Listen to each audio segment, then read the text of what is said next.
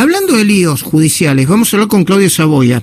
Ayer Claudio Saboya publicó una nota en Clarín que dice que la Corte va a ratificar a los jueces desplazados, pero analiza opciones y una trampa para quedar bien con todo. Yo la leí completa, es muy detallada y compleja, pero seguramente Claudio nos lo va a hacer entender todavía más. Claudio Saboya, buen día, ¿cómo va? Hola Luis, buen día, ¿cómo estás? Bien, bueno, eh, se, espera un fallo con eh, dictámenes, yo diría, no, no, no un dictamen colectivo, sino eh, fallos que pueden ser parecidos o no, iguales o no, pero con cada uno con sus fundamentos.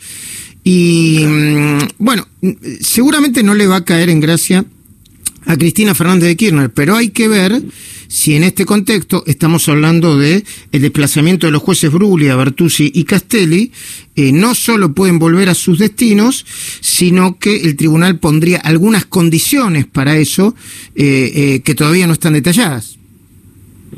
Claro, exactamente. Como vos decís, yo creo que puede haber una mayoría casi absoluta, si no una, una unanimidad en el sentido del, del voto, es decir, que los jueces no sean desplazados pero en el contenido del voto, lo que vos decías, los fundamentos y argumentaciones y condiciones de cada uno de los cinco ministros de la Corte, puede haber diferencias. Y en esas diferencias se esconden este, resultados que pueden ser casi opuestos. Claudio, vuelvan a... Se, se, se, está interrumpiendo, se está eh, como, como interfiriendo la, la comunicación. No sé si eh, te llama, te llama, te llama. Ahí está. Bueno, te llama el celular porque parece que con el fijo está. Hay, hay, nosotros desde acá quizá tenemos algunos problemas, ¿sí? Dale.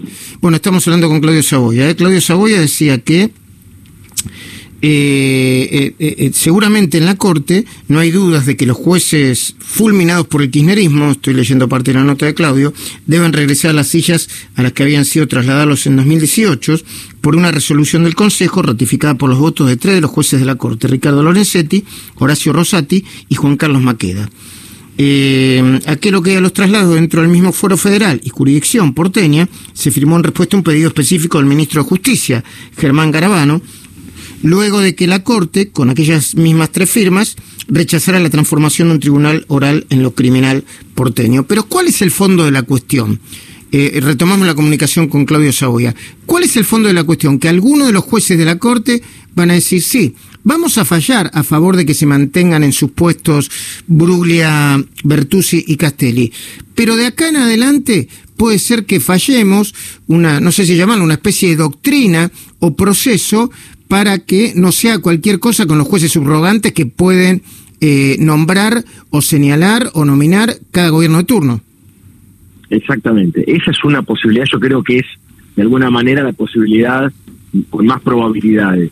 Que, porque cuando vos aceptaste el persaltum, acordate que estos tres jueces saltaron la instancia de la Cámara Contencioso Administrativo y acudieron a la Corte. Cuando la Corte lo acepta, admite una situación de gravedad institucional una situación de gravedad institucional excede a tres personas.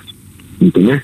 O sea, lo que los jueces percibieron hace tres semanas cuando aceptaron el persaltum es, acá hay un, un circuito que no está funcionando bien. Esto no puede ser, que viene un Consejo de Magistratura, eh, aprueba una cosa, a los dos años aprueba lo opuesto, vamos, venimos, volvemos, entonces esto hay que pararlo.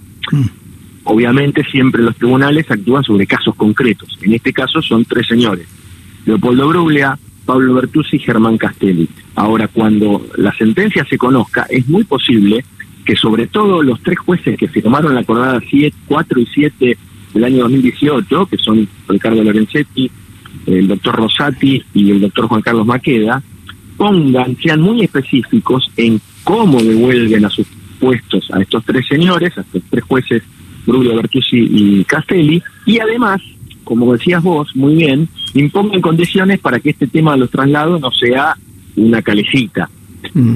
Eh, decime, Claudio. Todavía. Sí, el tema es que vos podés decir, los trasladamos, a esto, o sea, los ratificamos, perdón, a estos tres jueces, pero como fueron trasladados y ahora vamos a condicionar a partir de ahora mucho los traslados, este, estos tres puestos donde están ellos tienen que ser concursados. Y eso es lo mismo, de algún modo, que correrlo. Decirle, bueno, vuelven a sus lugares, pero hasta que eh, se haga el concurso correspondiente para ocuparlos. Sería una manera de no aceptar lo que dijo el kirchnerismo, pero, de, pero en primera instancia o de inmediato, y sí abrir la puerta para que el Consejo de la Magistratura, con mayoría kirchnerista, el presidente y el Senado, que es todo kirchnerista, en 10 minutos nombre a otras tres personas. Entiendo.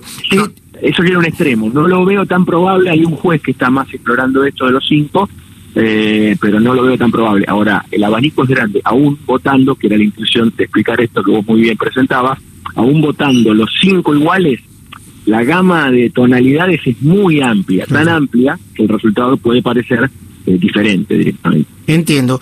Eh, ¿Cuándo se va a conocer, crees vos, este resultado?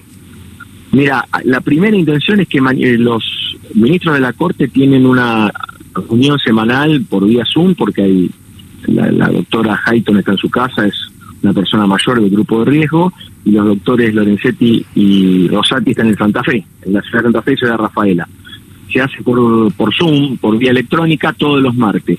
Si este fin de semana, como yo escribí, estaban todos trabajando en sus votos, se logra una, una salida, como vos decías, a ver, votamos todo igual, yo me sumo a tu voto, agregarle un párrafo del mío que me gustó, ah, nos ponemos de acuerdo, y eso se cocina, capaz que mañana mismo lo sabemos, pero no es este, sí o sí. Puede ser el miércoles, puede ser el jueves, puede... esta semana va a ocurrir, pero no lo esperes necesariamente para mañana. Eh, Gustavo Noriga tiene una pregunta para vos, eh, Claudio Saboya.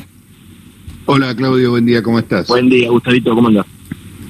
Escúchame, leí un tuit tuyo esta mañana muy inquietante respecto de los presos que habían sido liberados justamente al principio de la pandemia por el coronavirus, en el sentido de que no se sabía ni dónde estaban. ¿Podés ampliar esa información? Bueno, desgraciadamente son los temas que viste nos van cabalgando uno sobre el otro. Pensá que esa liberación masiva de, presos sobre en varios lugares del país, pero en Buenos Aires fue muy grande, en algunas ciudades del interior como Neuquén, en Tucumán, bueno, también fue muy grande. Eh, en aquel momento hasta ahora fue un escándalo, fue el primer cacerolazo medio fuerte que hubo ya, ya con, con la cuarentena establecida y ya en aquel momento empezaron a hacerse detenciones cuando hay un delito y se, ¿te acordás? Se encontraba este tipo, es uno de los que largamos. Este otro también era un, este, un supuestamente escarcelado o liber, eh, con prisión domiciliaria, te pongo las comillas que no puedo ponerte por radio, porque bueno, eso no lo controla nada. Tal como decíamos, en aquel momento este, no había ni eh, recursos técnicos, tecnológicos, pulseras electrónicas, tobilleras, ni humanos un patronato deliberado con mucha gente, hiciera ese seguimiento. Y la verdad es que ahora empieza a bajar la curva de la pandemia, que entre paréntesis no mató masivamente a presos, ¿eh? como se anunciaba como algo indefectible. Otra cosa que habrá que realizar. Acordate, decían, vamos, con, a llenar containers de, detenidos porque se, los contagios van a arrasar con las cárceles, esto va a ser una masacre, preparémonos para muertos en pila. Nada, no pasó nada. Claudio, ¿cuántos presos salieron? ¿Cuántos presos salieron por, por estrictamente por COVID? Y ese número es muy difícil que te lo diga. Estamos hablando de. Eh, a ver. Cuatro. Eh, cuatro, ¿Cuatro miles? Te iba, a decir, te, iba a decir miles. Sí, sí, sí, te iba a decir miles. No te sabría decir si son 2.500, 3.000 o 4.000. Eh, ¿Por qué?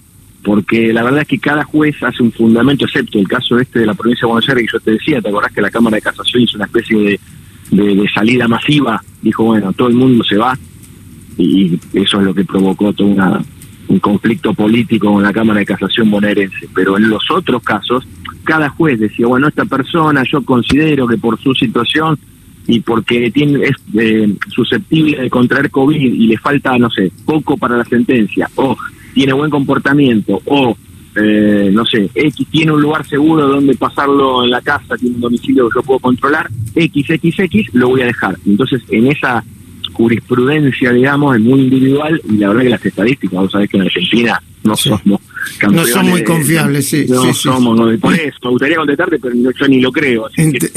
entiendo. Sería como muy sí. Gracias, Claudio Saboya, por el tiempo. Le mando un gran abrazo a los dos.